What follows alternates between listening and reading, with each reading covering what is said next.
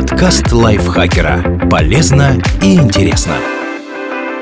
Всем привет! Вы слушаете подкаст лайфхакера. Короткие лекции о продуктивности, мотивации, отношениях, здоровье, обо всем, что делает вашу жизнь легче и проще. Меня зовут Михаил Вольных, и сегодня я расскажу вам, почему возникают нарушения обмена веществ и что с ними делать. О метаболизме мы задумываемся в основном тогда, когда не получается похудеть, и по большей части волнуемся лишь о его скорости. Медленный – плохо, от него заводятся лишние кило. Быстрый – прекрасно, ешь и худеешь. Между тем, обмен веществ – процесс куда более сложный, чем кажется. Он описывается не только скоростью, но и качеством. Как работает обмен веществ? В общих чертах метаболизм – это совокупность физико-химических процессов, с помощью которых организм превращает пищу в необходимую для жизни энергию. Если говорить более подробно, процесс выглядит примерно так. Пища состоит из белков, жиров, углеводов, витаминов, микроэлементов и минералов. Эти вещества расщепляются ферментами в пищеварительной системе, поступают в кровь и с ее помощью переносятся к каждой клеточке тела.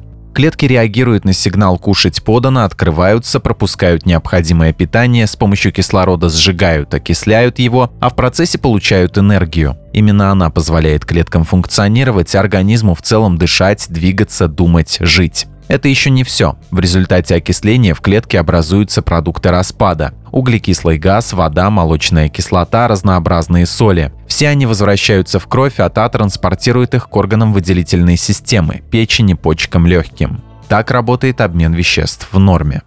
Что такое нарушение обмена веществ?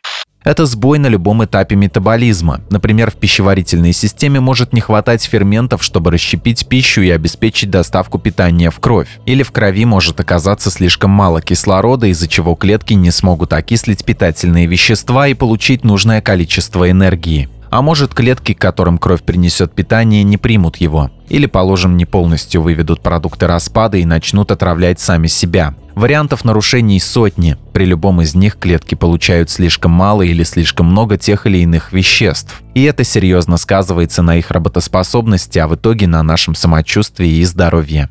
Как распознать нарушение обмена веществ?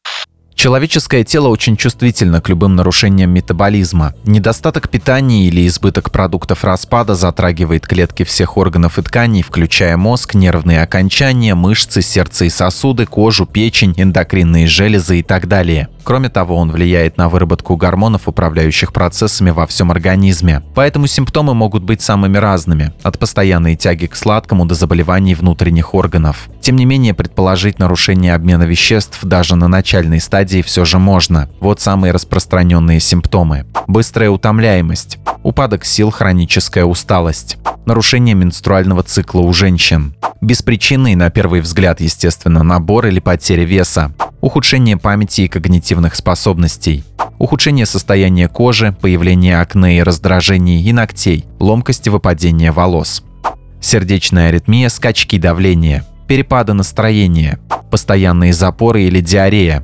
учащенное мочеиспускание, пониженная или повышенная температура, которая долго держится – по отдельности каждый из этих симптомов может иметь собственное неметаболическое обоснование, но если вы наблюдаете у себя сразу несколько признаков, необходимо как можно быстрее обратиться к терапевту. Обменные нарушения не обязательно что-то страшное, часто они легко корректируются. Но бывают случаи, когда сбои говорят о развитии серьезного заболевания, например, диабета. Важно этот сигнал не пропустить. Почему происходит нарушение обмена веществ? Вот список наиболее распространенных причин метаболических сбоев.